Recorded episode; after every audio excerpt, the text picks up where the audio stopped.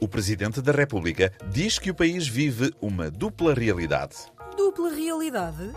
Os números da economia são apontados como muito bons, mas as famílias vivem com dificuldades. Isto acontece porque os bons resultados da economia demoram tempo a chegar ao bolso das famílias. Oh, é perfeitamente normal. Achas? Toda a gente sabe que os bons números da economia querem muito, muito chegar ao bolso das famílias. Mas há os engarrafamentos, os semáforos vermelhos, os sentidos proibidos.